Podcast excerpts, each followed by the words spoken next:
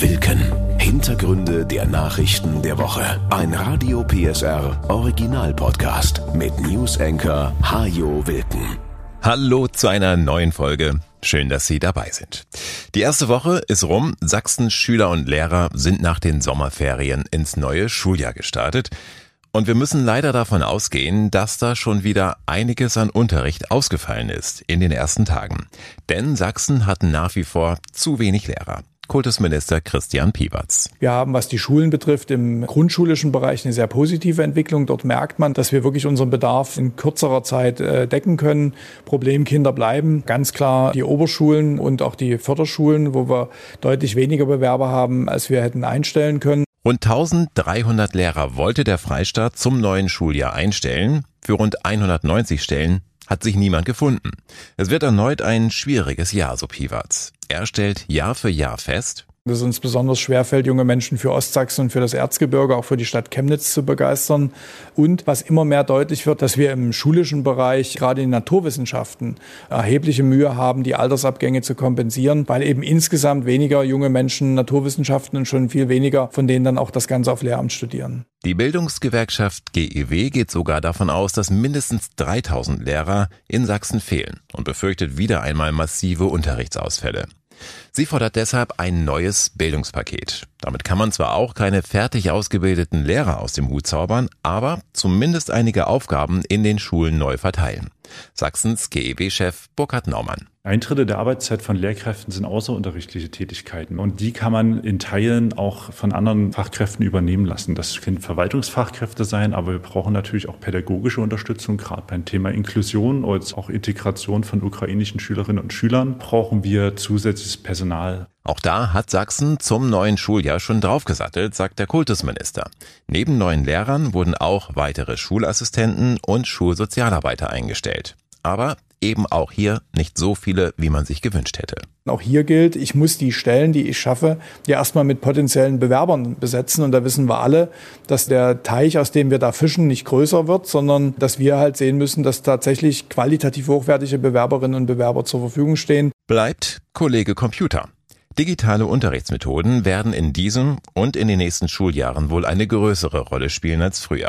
Sachsen hat dazu spezielle Selbstlernmodule entwickeln lassen. Sie sollen nicht den Lehrer ersetzen, aber verschiedene Möglichkeiten dem Lehrer an die Hand geben, wie ein bestimmtes Thema gelernt wird und Schülerinnen und Schüler, die schon etwas älter sind, eben auch ganz gezielt an die Kompetenz des selbstständigen Lernens heranzuführen.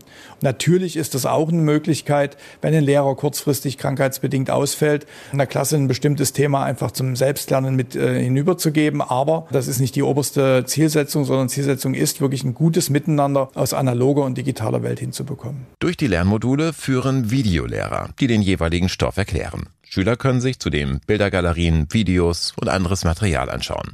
Sie können sich Notizen machen und sie müssen Aufgaben lösen, um sicherzustellen, dass sie die Inhalte verstanden haben. Nur dann geht der Videolehrer zum nächsten Schritt über, erklärt Martina Adler vom Landesamt für Schule und Bildung. Aber wir können nicht davon ausgehen, dass jeglicher Inhalt, der über die Module jetzt an die Schülerinnen und Schüler gebracht wird, auch wirklich dort verhaften bleibt. Das Modul selber kann das Lernen anregen, aber es muss immer auch eine Lehrkraft im Nachgang nochmal Dinge aufbereiten. In der ersten Hälfte des letzten Schuljahres sind übrigens gut 860.000 Unterrichtsstunden in Sachsen ausgefallen. Das war etwa jede zwölfte. Betroffen waren vor allem Förder- und Oberschulen, also die Schulen, an denen die meisten Lehrer fehlen. Eine echte Entspannung erwartet Piwatz erst für 2030, weil die Schülerzahlen dann wohl wieder sinken werden. Die AfD ist seit Monaten im Umfragehoch. Etwa 20 Prozent der Stimmen würde sie bundesweit derzeit bekommen, wenn am Sonntag Bundestagswahl wäre. Dass die Partei in den letzten Jahren immer weiter nach rechts gerückt ist, stört viele Wähler offenbar nicht. Denn sie sehen in der AfD vor allem die Partei der kleinen Leute. Aber ist sie das überhaupt? Darüber spreche ich jetzt mit Marcel Fratscher, dem Chef des Deutschen Instituts für Wirtschaftsforschung in Berlin. Hallo, Herr Fratscher. Hallo, guten Tag. Sie haben eine Studie in einer Studie untersucht, welche politischen Projekte sich die AfD auf die Fahnen geschrieben hat und was ihre Wähler davon hätten, wenn die Partei ihr Programm so umsetzen könnte. Und dabei haben sie etwas festgestellt, dass sie das AfD-Paradox nennen, weil nämlich ausgerechnet die AfD-Wähler am stärksten unter der Politik der Partei leiden würden. Nennen Sie mal ein Beispiel. Was wir sehen in den Befragungen, und zwar haben wir das Wahlomat. Ich glaube, das kennt jeder. Das kann man vor der Bundestagswahl 38 Fragen, äh, wozu steht jede einzelne Partei. Und ähm, dort finde ich, dass beispielsweise die AfD für massive Steuersenkung für Hochvermögend ist und sich auch für Steuern für äh, reiche Menschen dagegen stellt. Ähm, das ist jetzt ein Beispiel, wo man sagt, wer, was haben denn die, der kleine Mann, die kleine Frau davon? Äh, weil wenn die Hochvermögenden beispielsweise keinen Solidaritätszuschlag mehr zahlen oder keine Erbschaftssteuer mehr zahlen, äh, dann müssen sie ja selber mehr Steuern zahlen, um das Loch zu stopfen. Das Gleiche gilt für die Sozialsysteme. Hier will man die Sozialausgaben massiv beschneiden. Und auch viele AfD-Wählerinnen und Wähler beziehen an manchen Punkten äh, soziale Leistungen. Und sie werden ja davon auch betroffen. Das sind jetzt mal zwei Beispiele, wo man sagt, äh, wie kann denn das sein, dass die Wählerinnen und Wähler so stark für eine, sich für eine Politik aussprechen, die sie selbst negativ betreffen würde. Das ist ja wirklich eine interessante Frage, wie das sein kann, denn wenn die Grundlage der Wahlomat ist, den ja viele schon gemacht haben, dann kommt bei vielen ja tatsächlich auch AfD hinten raus obwohl ja das wahrscheinlich in vielen Fällen gar nicht mit ihren eigenen Bedürfnissen übereinstimmt. Ich bin mir gar nicht sicher, dass viele AfD-Wählerinnen und Wähler überhaupt den Wahlomat gemacht haben. Ich, das wäre mal meine Empfehlung, das mal zu tun, weil das ist ganz sinnvoll, das zu machen, weil da wird man, muss man 38 Fragen beantworten, ohne zu wissen, ne, was die Parteien dazu äh, sagen. Und dann nachher kriegt man gezeigt, ihre Position, zu welcher der Parteien passt das denn am besten. Und das, was letztlich meine These ist, wenn AfD-Wähler das ehrlich einfüllen würden, sagen würden, was sind denn meine Positionen, würden sie wahrscheinlich finden, dass sie mit den Positionen der AfD-Partei und das, wofür die Partei steht, wahrscheinlich eine sehr geringe Übereinstimmung haben. Das ist das AfD-Paradox. Und da fragt man sich ja, weshalb wählen Sie denn dann die Partei, wenn die gar nicht so sehr ihre eigenen Positionen in so vielen Bereichen vertreten, wie man das realisiert. Und gibt es Erklärungen dafür oder ist es einfach nur die Entscheidung, ich will keine Wärmepumpe, ich will auch kein E-Auto fahren, deswegen will ich AfD? Na, es gibt verschiedene Erklärungen. Einmal gerade bei AfD-Wählerinnen und AfD-Wählern ist es wahrscheinlich, dass das Gefühl ist, sie werden benachteiligt und sie wollen, dass der Staat ihre Position stärkt. Da ist sicherlich das Bedürfnis da, ein Bedürfnis der Unzufriedenheit. Das sehen wir bei AfD-Wählerinnen und AfD-Wählern, dass sie häufig sagen, ich bin unzufrieden mit der Politik, ich bin auch unzufrieden mit meinem eigenen Leben. Ähm, ich finde es so, wie es vor sich geht, eigentlich ungerecht. Und da ist sicherlich ein wichtiges Element des Protestes, zu sagen, ich bin gegen die etablierten Parteien und wähle daher die Partei, die am stärksten dagegen ist, ohne wirklich hinzugucken, was das denn für mich selber bedeuten würde. Wir sehen natürlich auch, dass die AfD sehr stark fremdenfeindlich ist, eher auch ausgrenzend sein will. Was man häufig von der AfD hört, ist, wir wollen die Leistungen, gerade auch die sozialen Leistungen für Ausländer kürzen. Da kann gut sein, dass viele AfD-Wählerinnen und AfD-Wähler sich damit identifizieren. Nur was sie nicht realisieren, dass wenn man soziale Leistungen kürzt, sie selber eben auch negativ betroffen sind. Wir haben ein Grundgesetz, wo gewisse Schutzrechte vorgesehen sind. Und wenn Sie jetzt sagen, Sie wollen Leistungen für Ausländer kürzen, dann kommt der Staat nicht drum rum, sie eben auch für manche deutsche Gruppen zu kürzen. Damit schießen Sie sich eben in den eigenen Fuß, die AfD-Wählerinnen und AfD-Wähler, weil das letztlich auch für Sie heißt, dass sie weniger Unterstützung bekommen und nicht mehr. Also ihre Stellung wird dadurch nicht besser, sondern ganz im Gegenteil wird eher schlechter. Hm. Also nehmen wir mal an, ich bin jetzt eine alleinerziehende Mutter mit zwei Kindern. Was würde mich dann erwarten im Falle, die AfD könnte ihre Politik umsetzen? Dann würde sie erwarten, dass mit hoher Wahrscheinlichkeit ihre steuerliche Belastung steigen würde. Denn wenn wirklich die Spitzenverdiener äh, steuerlich entlastet würden, finanziell entlastet würden, würden sie weniger bekommen. Ähm, der Staat würde deutlich zurückgedrängt, also sie würden weniger Hilfen auch im Bildungssystem für ihre Kinder bekommen. Es würden eine ganze Reihe von sozialen Leistungen gekürzt. Die AfD hat kürzlich vorgeschlagen, das Bürgergeld auf sechs Monate zu begrenzen und danach entweder arbeiten oder nichts mehr haben oder deutlich weniger Geld bekommen. Äh, und das wissen wir ja von Alleinerziehenden. 40 Prozent, fast 40 Prozent der Alleinerziehenden in Deutschland leben in Armut. Und ihre Kinder natürlich dementsprechend auch. Das ist ja gerade diese Woche eine der großen Debatten. Das heißt, mit hoher Wahrscheinlichkeit wären Sie als alleinerziehende Mutter davon betroffen und würden erstens sofort weniger Leistung bekommen nach einem halben Jahr würde ein ganz hartes äh, Fallbeil fallen und würde heißen, so jetzt, äh, wenn sie nicht arbeiten oder genug Geld, genug Einkommen mit ihrer Arbeit verdienen, dann geht es ihm nochmal deutlich schlechter. Also das wäre schon verdammt hart, weil ähm, sie letztlich weniger Unterstützung für die Kinder bekommen würden und für sie die Arbeit noch schwieriger werden würde, als es ohnehin schon ist. Haben Sie denn in Ihrer Studie auch Bereiche ausmachen können, in denen die AfD tatsächlich Politik für ihre Wähler machen würde? Also, dass bei denen auch ein bisschen was ankommt? Nicht wirklich. Also klar, man kann sich streiten, eine Umwelt- oder Klimapolitik, auch da sehen wir, die AfD ist eigentlich am stärksten von allen Parteien im Bundestag gegen Klimaschutz und Umweltmaßnahmen, gegen Restriktionen, gegen Förderung von erneuerbaren Energien, gegen den Stopp von, von Braunkohle und Kohleabbau.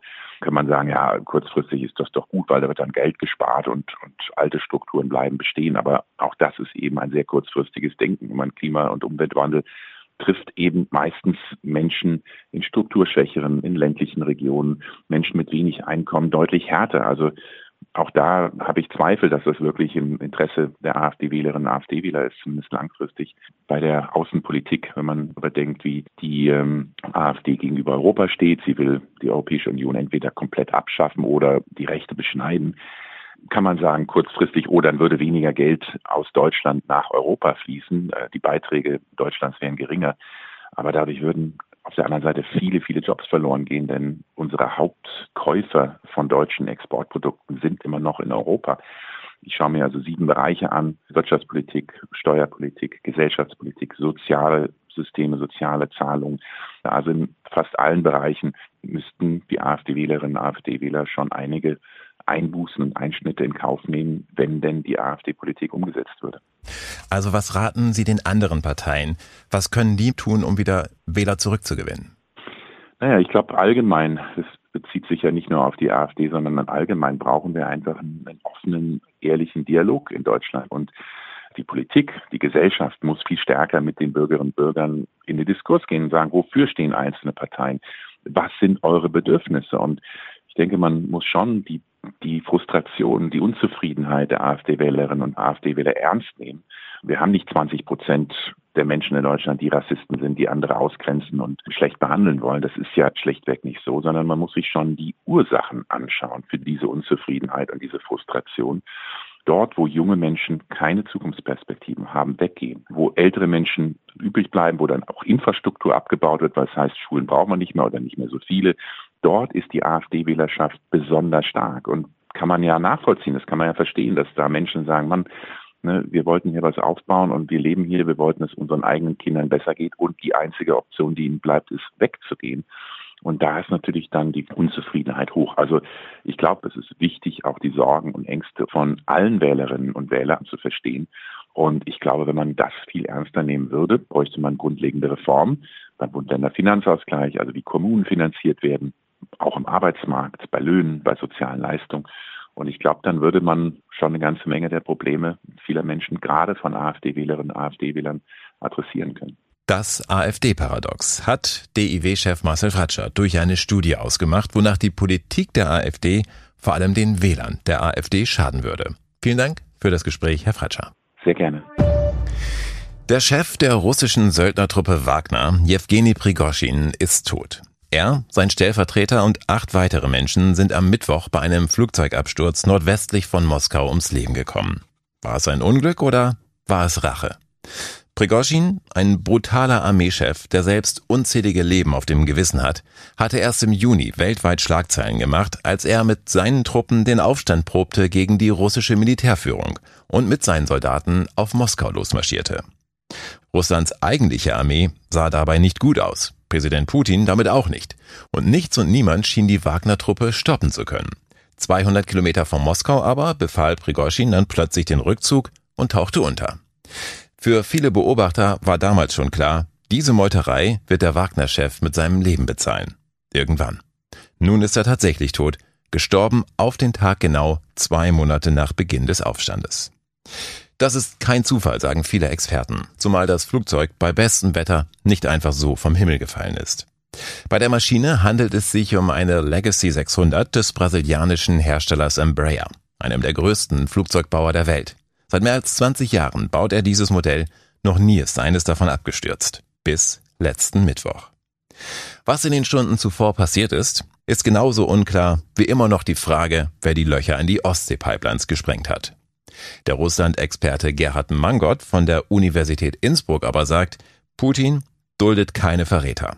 Und tatsächlich kommen ja immer wieder Kreml-Kritiker unter mysteriösen Umständen ums Leben, sagt auch die deutsche Außenministerin Annalena Baerbock. Wir kennen dieses Muster Todesfälle, dubiose Selbstmorde, Fensterabstürze, die alle letztendlich unaufgeklärt bleiben. Auch US-Präsident Joe Biden äußerte sich in einer ersten Reaktion nach dem Absturz eher zurückhaltend. Ich weiß nicht, was passiert ist, sagte er, aber ich bin nicht überrascht. In Russland passiert nicht viel ohne Putin, so Biden weiter. Aber ob er für diesen Absturz verantwortlich ist, das weiß ich nicht. I don't know for a fact what happened, but I'm not surprised. There's not much that happens when Russia is not behind, but I don't know enough to know the answer. Der Leiter des ukrainischen Präsidialamtes machte gar keine großen Worte um den Tod des Söldnerchefs. Er postete auf seinem Telegram-Kanal einfach nur einen Song. Kein Abschiedsgruß, sondern ein Abgesang auf den Mann, der mit seiner Privatarmee in der Ukraine über Leichen gegangen ist und der deshalb, so wünschen es sich viele, für immer in der Hölle schmoren soll. Auch wenn seine eigenen Todesumstände nun ebenfalls tragisch waren. Sachsen bekommt ein neues Versammlungsrecht. Innenminister Schuster hat die Eckpunkte seines Entwurfs in dieser Woche vorgestellt. Mit den neuen Regeln reagiert er auf die Erfahrungen vor allem aus der Corona-Zeit. Da hatte es ja ständig Demos gegeben, die nicht angemeldet waren und für die es auch keine Versammlungsleiter gab, so Schuster. Wir sind ein sehr versammlungsfreundliches Bundesland. Ich glaube, in kaum einem anderen Bundesland finden mehr Aufzüge und Kundgebungen statt, um sich am politischen Diskurs zu beteiligen. Und darauf reagieren wir mit einem völlig neuen Versammlungsgesetz. Neu ist dabei zum Beispiel, dass die Demonstranten künftig noch vor Ort einen Versammlungsleiter aus ihren Reihen bestimmen dürfen. Gelingt das nicht, kann die Versammlung trotzdem stattfinden. Dann soll die Behörde oder die Polizei dafür sorgen, dass alles ordnungsgemäß ablaufen kann. Ziel muss es immer sein, dass die Menschen ihr grundgesetzlich verbrieftes Recht in Anspruch nehmen können. Schuster hofft aber, dass Versammlungsleiter schon im Vorfeld ihre Demo anmelden und mit Polizei und Ordnungsbehörden die Abläufe besprechen. Also Kooperation statt Konfrontation. Denn so haben alle etwas davon, so der Innenminister. In aller aller Regel, je mehr Kooperation, desto besser stellt sich derjenige, der die Versammlung machen möchte. Das ist auch eine Botschaft an die, die einfach nicht anmelden wollen und glauben, das sei klug. Redet man vorher mit Versammlungsbehörde und Polizei, kommen die mit ihrem gesamten Erfahrungsschatz. Das ist fast schon Beratung. Wir würden Ihnen eher empfehlen, diesen Weg zu laufen. Was halten Sie davon, die Zwischenkundgebung auf dem Platz zu machen, weil wir da diese und jene Möglichkeit haben?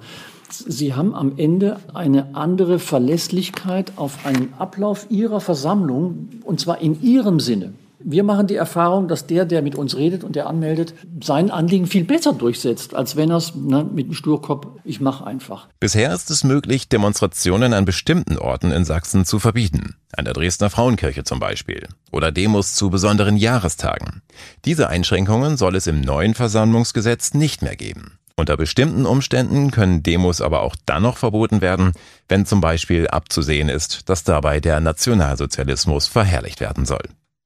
Geplant ist zudem ein sogenanntes Störungsverbot. Das heißt, Gegendemonstranten dürfen es nicht einzig und allein darauf angelegt haben, eine Versammlung der Gegenseite zu behindern oder gar zu verhindern. Das, heißt es in dem Entwurf, ist durch das Grundrecht der Versammlungsfreiheit nämlich nicht geschützt. Neu ist zudem, dass Versammlungen künftig auch auf Privateigentum möglich sein können, zum Beispiel auf Bahnhöfen, Flughäfen oder in Einkaufszentren. Und auch der Schutz von Journalisten soll mit dem neuen Gesetz gestärkt werden. Es sollen also die Behinderung von Presseangehörigen bei der Ausübung ihrer Tätigkeit auch als Ordnungswidrigkeit geahndet werden. Damit Journalisten ihre Arbeiten machen können, ohne gestört oder gar attackiert zu werden, wie das in den letzten Jahren immer häufiger vorgekommen ist. Sie haben mich ins Gesicht gefilmt, das dürfen Sie nicht. Ganz ruhig bleiben. Die Kamera weg. Ganz ruhig bleiben, okay? Ihr seid nichts als bezahlte Lügner. Du denkst wie du. Alter, was bist du für ein Stück Scheiße? Am letzten Montag wurden in Sachsen übrigens knapp 50 Demonstrationen mit insgesamt 3200 Teilnehmern gezählt. Zu Hochzeiten der Corona-Proteste waren es auch schon mal bis zu 30.000 Menschen in 90 Städten. Deutschland ist drauf und dran, seine eigenen Klimaziele zu verfehlen. Davor hat in dieser Woche der Expertenrat für Klimafragen gewarnt. Die Bundesregierung hat sich zwar vorgenommen, mit derzeit 130 einzelnen Maßnahmen den CO2-Ausstoß weiter zu senken und, so die Experten, das Tempo hat unter der Ampelregierung auch schon deutlich angezogen. Beispiel Deutschlandticket, Wärmepumpen oder Solarpaket. Vom ersten Etappenziel 65 Prozent weniger CO2 als 1990 und zwar bis zum Jahr 2030 sind wir trotzdem weit entfernt, weil ein schlüssiges Gesamtkonzept fehlt, sagt die stellvertretende Vorsitzende des Expertenrates Brigitte Knopf. Uns ist sehr wohl bewusst, das ist kein Spaziergang, sondern das erfordert wirklich große Anstrengungen. Wir haben gesehen, dass es da gesellschaftliche Konflikte gibt die man auch nicht kleinreden darf. Und von daher braucht es eben hier auch einen Prozess. Wie kann die Bevölkerung auch positiv teilhaben an der Transformation? Wie können wir unsere Klimaziele doch noch erreichen? Und warum ist es auch wirtschaftlich wichtig, dass wir das schaffen? Darüber hat Jana Klonikowski aus unserer Nachrichtenredaktion mit Multiplativ gesprochen, einem der renommiertesten Klimaforscher in Deutschland. Und zunächst wollte sie von ihm wissen, wo wir seiner Meinung nach beim Klimaschutz stehen. Naja, man muss auf der einen Seite sagen, dass wir natürlich äh, zu den Guten zählen, insofern, als dass wir den Ausstoß von Treibhausgasen verringert haben, seit 1990 um etwa 40 Prozent. Das ist in vielen anderen Ländern eben nicht so. Dort steigen die Emissionen insbesondere beim größten Verursacher von CO2 in China. Aber wir sehen eben auch, dass in den letzten Jahren eigentlich sehr, sehr wenig passiert ist und dass wir irgendwie feststecken und nicht mehr so richtig vom Fleck kommen. Das heißt also, die tief hängenden Früchte scheinen abgeerntet zu sein. Was wären dann aus Ihrer Sicht Maßnahmen, die jetzt getroffen werden müssten? Nun, was jetzt passieren müsste, ist, dass wir beim Ausbau der erneuerbaren Energien viel schneller werden müssten, dass wir auch bei der Wärmewende schneller vorangehen müssen. Äh, wir hatten ja diese elendlich lange Diskussion um das Heizungsgesetz. Am Ende da nicht mehr viel, viel von übrig geblieben. Und auch im Verkehrssektor muss natürlich noch jede Menge passieren, damit wir unser selbstgestecktes Ziel erreichen können, bis 2045 wirklich klimaneutral zu sein. Sehen Sie dann nur den Staat in der Verantwortung oder können wir als Bürger auch selber was dazu beitragen? Ja, als einzelne Bürgerin und als einzelner Bürger kann man schon etwas tun. Das ist auch wichtig. Aber am Ende muss der Staat die Rahmenbedingungen setzen, weil der Hauptausstoß, der kommt eben doch durch die Art und Weise, wie wir Energie produzieren.